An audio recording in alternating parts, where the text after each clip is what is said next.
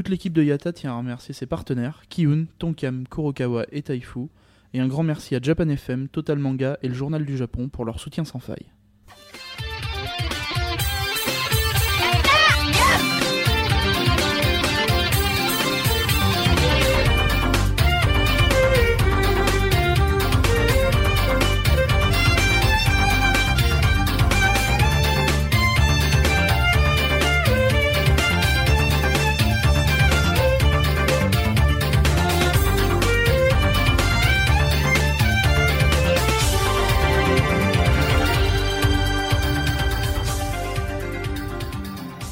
Kambawa Retour Japan 2013, jour 15. Ici Misaki en direct de Takamatsu, la ville où les Oni mangent des udon.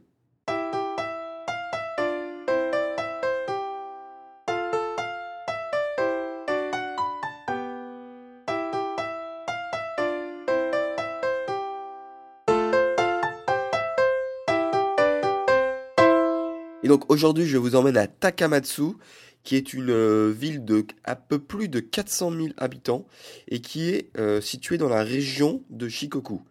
Donc je pense que vous avez plus ou moins deviné que la région de Shikoku comprend l'ensemble de l'île de Shikoku.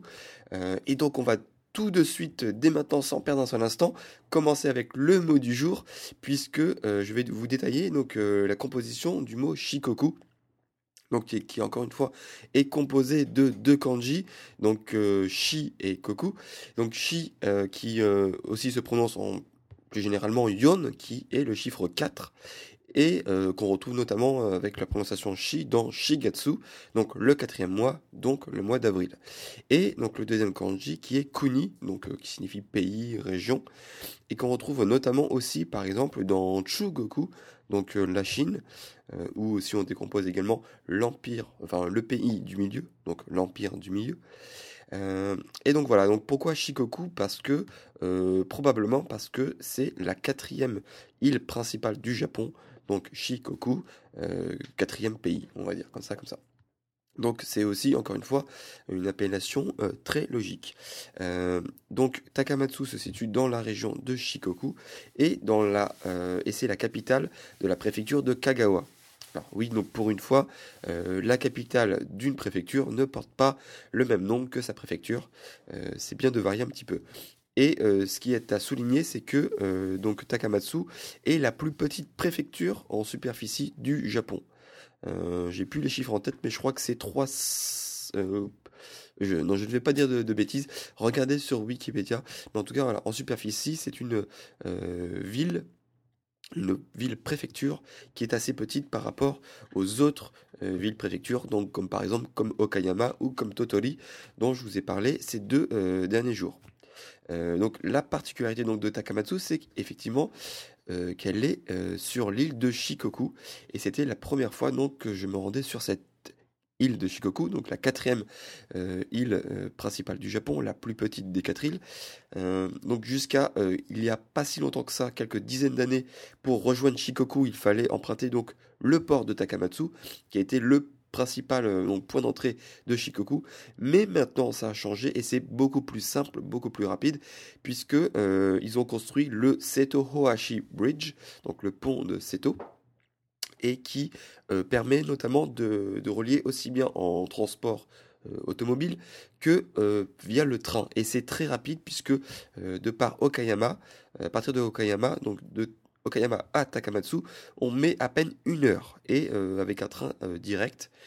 Et ce qui est assez beau du coup, c'est que le train emprunte donc justement ce nouveau grand pont qui enjambe donc l'île de Honshu à l'île de Shikoku et euh, ben donc ça nous permet de, donc de voir euh, la mer, de voir euh, toutes les petites îles aux alentours. Et puisque forcément sur le pont il ne va pas à pleine vitesse, donc on a bien le temps d'observer ce beau paysage. Et donc ce pont-là il traverse pourquoi il s'appelle aussi donc, le pont de Seto? Parce qu'il traverse la mer intérieure de Seto. Donc la mer intérieure de Seto, donc c'est cette petite euh, mer qui euh, sépare donc l'île de Shikoku avec l'île de Honshu et l'île de Kyushu et qui est reliée donc à la mer du Japon donc du côté ouest, à l'océan et avec également aussi l'océan Pacifique, donc du côté est, donc à l'est de Shikoku.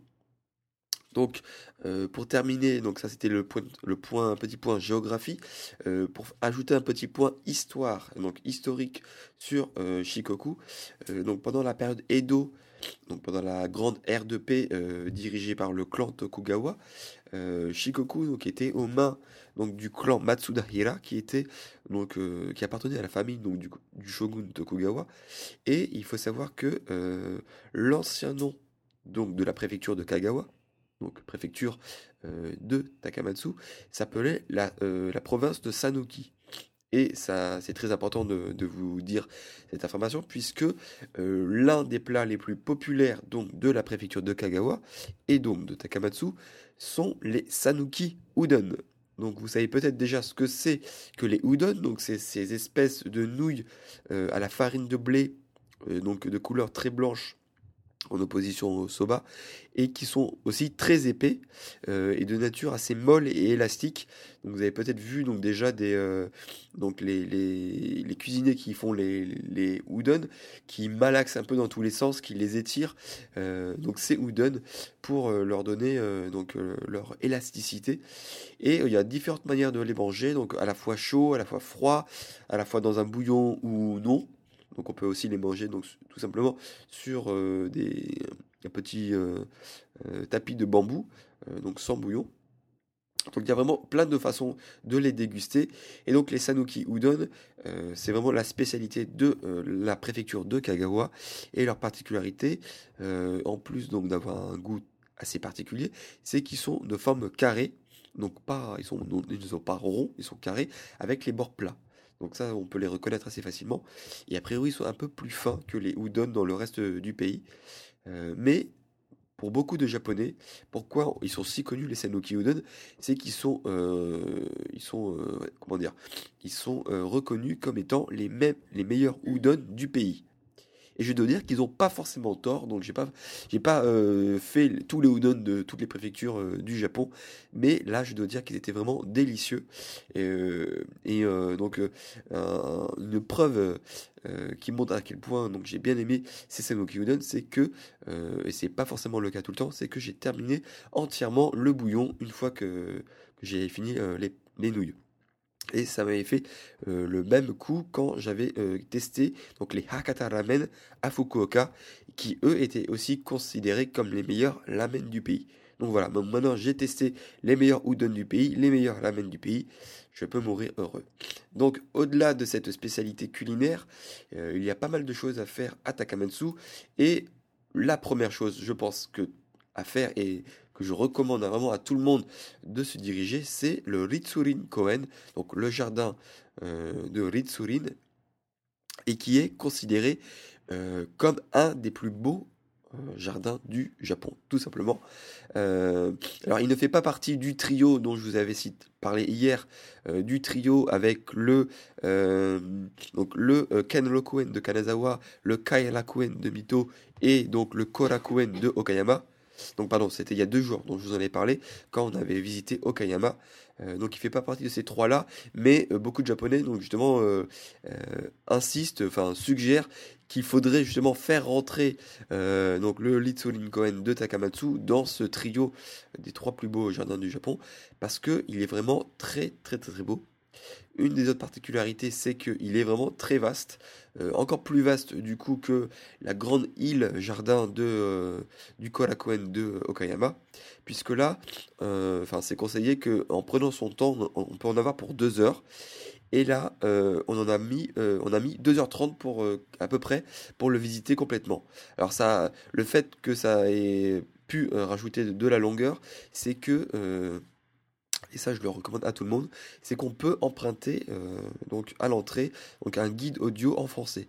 Donc ensuite vous avez plusieurs points stratégiques, donc euh, je crois presque 30 euh, points stratégiques, même 30 on va dire, points stratégiques donc dans dans le, dans le parc.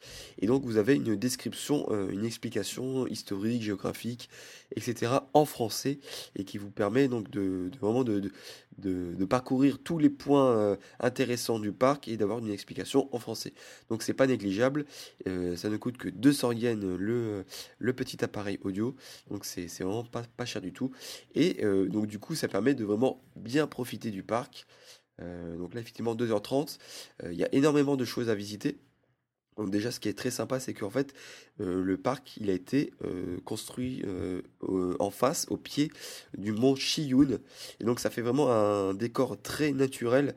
On n'est pas entouré, d'immeubles ou au milieu de nulle part. Non, c'était vraiment déjà en plein milieu de la nature, au pied d'une montagne. Et donc, ça, ça, met vraiment l'ambiance déjà sur ce grand parc-là. Euh, et vous avez vraiment comme dans tous les parcs traditionnels japonais, donc plein d'étangs, des collines, des arbres ancestraux. Ce qui est aussi sympa, c'est que le parc est plus ou moins séparé en deux parties avec au sud donc des jardins typés japonais et au nord vous avez des jardins typés occidentaux occidentaux pardon occidentaux et euh, la chose qui a possiblement également euh, rallongé notre durée de visite, c'est qu'on est, on est tombé en plein milieu d'un mariage shinto. Donc c'était très impressionnant parce que euh, très différent d'un mariage chrétien ou d'un mariage, on va dire, civil. on en avait déjà vu dans d'autres temples, dans d'autres sanctuaires shinto quand on, les voyait défiler, euh, donc en kimono traditionnel, ainsi que euh, quand ils prenaient la photo. Mais là, donc, on était, euh, on a assisté vraiment à une cérémonie de mariage shinto. Donc, ils étaient dans une maison donc de cérémonie de thé. Et il y avait vraiment tout le monde, il y avait vraiment tout l'appareil, il y avait la wedding planner, il y avait le, l'espèce de, prêtre shinto, il y avait la musique avec les instruments traditionnels, euh, il y avait les, petits sons, tout qui, euh, allait bien. Euh, forcément, donc, les, les invités très bien habillés en costard, etc. Et donc, les deux mariés. On avait donc le marié en kimono, enfin, le kimono vraiment traditionnel du, du mariage. Et pareil, la femme avec son costume, enfin, son kimono tout blanc et son long chapeau qui est également très traditionnel dans les mariages shinto. Donc au début, on les voyait d'assez loin, euh, mais c'était sympa parce que la musique euh, parvenait quand même jusqu'à nous. Et ensuite, ils ont fait un petit défilé donc dans le jardin de Litsoline. Et on a pu donc les voir de très près, les applaudir, dire vive les mariés, tout ça, tout ça, tout ça. Donc c'était très sympa parce qu'on n'a pas forcément tous les jours l'occasion euh, d'assister et donc d'être si près donc que ça d'une cérémonie shinto. Donc là, c'était euh, quand même pas mal. Donc, petit point pratique pour rejoindre ce Litsulin Kohen, euh, c'est très simple puisque si vous arrivez euh, donc à la gare principale JR de Takamatsu, il suffit juste de changer de quai et de reprendre un train local. Et là, c'est en deux stations, en cinq minutes, vous êtes à la station qui doit s'appeler Litsulin Kohen Kitaguchi, donc littéralement la porte nord ou l'entrée nord euh, du Little Cohen. Et euh, donc euh, voilà, c'est très simple d'accès, très rapide. Et moi, je vous conseille, enfin, moi, je, vous, dis ce que, ce que nous on a fait, puisque vous, vous pouvez y aller en transport ou à pied. Et ensuite, donc, moi, je vous conseille d'aller dans un premier temps tout au sud au jardin du Litsulin, et ensuite de remonter au nord où il y a tout le reste euh, des, principales activités.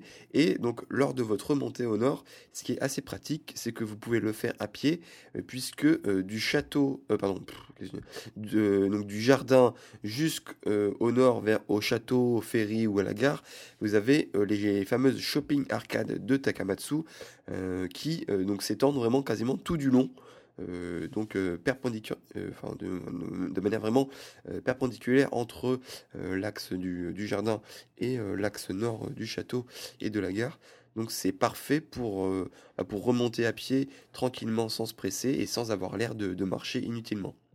Donc pourquoi je vous ai dit que, c'était les fameuses shopping arcades de Takamatsu? Parce que il est dit que alors après à vérifier, je ne sais pas si c'est euh, la vérité, que ces euh, arcades de, de shopping sont les plus longues du Japon, puisque si on cumule l'ensemble donc de, de, ces, de ces arcades, on n'est pas loin des 2,7 km. Donc c'est assez long et vous pouvez vraiment en avoir pour très longtemps si vous vous arrêtez à chaque boutique, puisque bien entendu il y a de nombreuses boutiques assez intéressantes, donc bien entendu beaucoup de, de magasins de fringues, mais également pas mal de franchises bah, dans lesquelles on a l'habitude également d'aller et qui sont euh, très intéressantes de flâner ou de dépenser.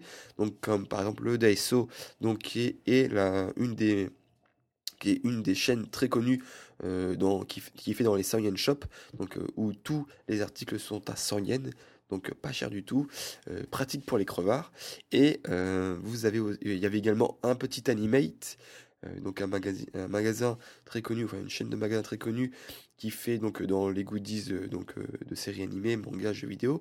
Je vous en avais notamment parlé quand on est allé à Akihabara ou à Ikebukuro. Et il y avait également donc la petite boutique de Ghibli avec comme d'hab plein de goodies sur euh, Totoro et euh, Gigi, euh, le chat Gigi, donc de Kiki la petite sorcière.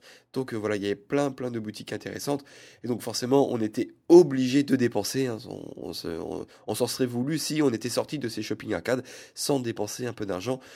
Donc forcément, on a quand même pas mal dépensé aujourd'hui. Euh, notamment, euh, là, je me suis fait plaisir chez Animate. J'avais résisté jusqu'à présent.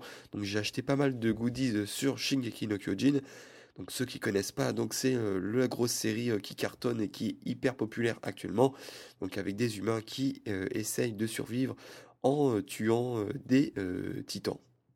Et donc là, je me suis acheté donc un strap, des clairfals, un gachapon, un un manga, enfin le dernier manga, le volume 11 qui, est sorti il y a pas longtemps, un t-shirt, bref, voilà un peu tout ce qui me faisait plaisir sur la licence. Euh, donc euh, également, euh, la voix mystère s'est acheté donc des goodies sur comme d'hab Animal Crossing et Aono Exorcist, donc Blue Exorcist. Et je me suis également fait plaisir dans un autre magasin, donc une, une, librairie habituelle qui vend plein de livres différents, des magazines, des journaux, etc. Et donc là, je me suis acheté le photobook de la femme parfaite. Pardon, excusez-moi, ma, ma, langue a ripé. Le photobook de Horikita Maki, donc son dernier photobook qui est sorti le 26 septembre et qui s'appelle Dramatique et qui est tout simplement sublime. Voilà. Donc ça c'était pour euh, la partie shopping. Et donc comme je vous ai dit, donc euh, en remontant les shopping arcades jusqu'au nord, il y a plusieurs euh, coins sympas à visiter, notamment donc le château de Takamatsu.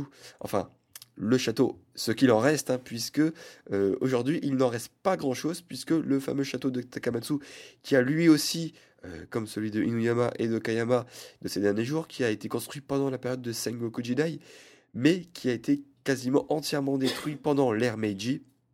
Et donc, euh, il y a eu une euh, campagne de, de, reconstruction qui avait été souhaitée de ce grand château, mais ils ont mis énormément de temps à, collecter des fonds, à reconstruire, à se décider, etc. etc. Et donc, finalement, c'est que cette année, en 2013, qu'ils ont enfin pu reconstruire une des tours euh, du château.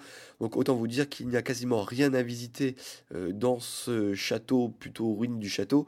Euh, peut-être que dans 50 ans, ça vaudra le coup d'aller le visiter puisqu'il aura peut-être été entièrement reconstruit. Donc nous, on n'a pas perdu notre temps et on, on, a pris des photos de l'extérieur où on voyait justement la tour qui avait été reconstruite. Euh, donc voilà, c'était l'astuce un peu rusée pour euh, pas perdre son temps. Donc effectivement, il y a un peu de, on voit les câbles électriques sur la photo, donc c'est pas forcément euh, le, meilleur point de vue, mais bon, voilà, ça, ça évite. Euh, enfin, nous, on avait été, euh, je vous avoue on avait été un peu déçus l'année dernière quand on avait visité les ruines de Kumamoto. Donc, c'était pareil, c'était un, château euh, très connu de l'époque qui avait été entièrement détruit et dont on peut maintenant visiter seulement les ruines. Et enfin, il n'y avait rien à visiter. Il y avait des bouts de pierre comme ça par-ci par-là. Donc, on là, du coup, on n'avait pas envie de perdre notre temps à nouveau. Surtout qu'on avait un planning assez serré pour la suite. Euh, puisqu'on voulait aller sur l'île de Megijima. Euh, et, donc, euh, je fais de nouveau un parallèle avec l'année dernière, puisque l'année dernière, quand on avait visité Nagasaki, donc sur l'île de Kyushu, on voulait également visiter une île euh, qui est très connu, même des, des Occidentaux, je pense, qui s'appelle Gunkanjima, et qui est très connu puisque c'est une île qui est maintenant abandonnée, mais qui avait été, en fait, avant, c'était une ville, ville mine. En gros, c'était, on, on exploitait le charbon sur cette île-là, et en fait, tout euh, les travailleurs et leurs familles vivaient sur cette île-là et c'était, euh, je crois, où il y avait la plus forte concentration en kilomètres, euh, enfin, habitants par kilomètre carré au monde à l'époque, je crois. et donc il y avait tout sur cette île-là. Il y avait vraiment donc bah, les habitations des travailleurs et de leurs familles, des écoles, des magasins, des cinémas. il y avait vraiment tout pour que les, travailleurs et leurs familles ne, n'aient pas à sortir de l'île. Donc une fois que l'exploitation a été arrêtée, cette île est devenue entre guillemets une, île fantôme où euh, il n'y a plus rien et euh, à part des touristes qui viennent la visiter. Et euh, je pense que vous l'avez certainement forcément vu puisqu'elle avait a été utilisée comme décor dans le dernier James Bond 007 Skyfall. Lors je sais plus exactement comment vous expliquer la scène c'était quand ils sont pris en otage par le grand méchant donc sur une espèce de d'île fantôme où je crois que la fille euh, l'espèce de blonde là se fait tuer. Voilà, désolé pour le spoiler, mais c'était pour vous resituer un peu la scène. Et donc, euh, bon, ça c'était un des films les plus connus, mais euh, l'île de Gonkonjima est souvent pris comme décor de film ou comme dans, dans, les mangas, etc., etc parce que voilà, ça fait partie de la culture, euh, euh, enfin de l'histoire du Japon. Et donc, on avait été déçus l'année dernière puisque euh, on avait voulu visiter cette île-là et quand on était arrivé donc au terminal des ferries, eh ben il n'y avait plus de, de ferry au moment où on voulait y aller qui se dirigeait vers cette île-là puisqu'on était déjà milieu d'après-midi, voire fin d'après-midi, peut-être 16 heures, et c'était déjà fini pour la journée. Euh, et donc, euh, bah, a priori, on n'avait pas retenu la leçon, puisque là, encore une fois, on, s'est pointé au ferry, euh, il était déjà 15 heures passées, et on a eu un gros coup de bol, puisqu'on s'est chopé, en fait, le dernier aller-retour vers cette île-là. C'est-à-dire qu'on a eu le, l'allée qui partait donc de Takamatsu à 16 heures, 16 heures, euh, qui arrivait euh, sur euh, Megijima à 16h20. On a eu le temps de faire l'île, enfin de, faire le tour touristique qui ce pourquoi on était venu pour revenir au terminal de Megijima à 17h20 et revenir enfin sur Takamatsu avec le dernier ferry pour 17h40. Donc là, on était content, euh, tout s'est bien passé pile poil. Euh, on, avait une, a eu une petite dernière frayeur en fait en arrivant, euh, puisqu'en fait on savait pas trop comment ça se passait au niveau des bus, puisque autant vous dire que, en fait, on, peut le faire aussi à pied mais à vélo. Mais si vous avez vu en fait les montées parce qu'en fait, ce qui est intéressant, en fait, ça se passe au niveau du mont de Megijima. Donc en fait, ça monte pas mal. Donc je vous conseille quand même le bus puisque c'est beaucoup plus rapide et ça vous évitera de vous fatiguer inutilement. Sauf qu'en fait, quand on arrive, on commence à prendre les, billets. Donc euh, c'était 600 par personne aller-retour. Euh, donc euh, on donne 1200, euh, sauf que j'avais pas de monnaie, donc je donne un gros billet de 10 000. Donc normalement il n'y a pas de problème, hein. les Japonais ils rentrent très facilement, même sur les grosses coupures de 10 000 yens. Sauf que là, c'était un vieux, donc déjà il, a commencé à prendre mon billet, le rapprocher de ses yeux pour être sûr que, c'était bien un billet de 10 000. Même, enfin moi j'étais pas sûr qu'il avait compris que c'était bien un billet de 10 000. et ensuite quand il, a commencé à me rendre la monnaie, je voyais ses mains qui tremblaient.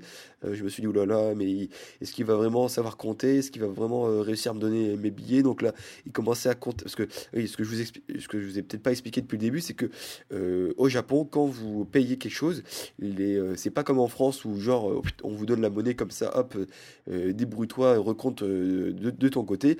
Là, à chaque fois au Japon, que ce soit dans les combini, dans les restaurants, partout, en fait, ils recomptent les coupures qu'ils vous donnent devant vous. Donc par exemple, si donc là, il m'a redonné 8000 donc 8800, donc 8000 en billets, et donc il, a sorti les billets et il les comptait devant moi pour, pour que je sois sûr qu'il y avait bien le bon nombre de billets.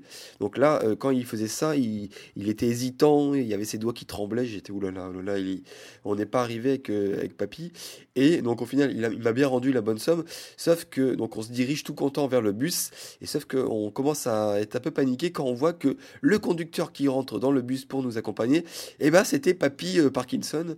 Euh, donc, euh, au début, on disait, oulala, est-ce que ça va aller? Et surtout quand on voyait que en fait, c'était bah, des routes de montagne assez étroites, avec des des, des, tournants bien en, en épingle à cheveux.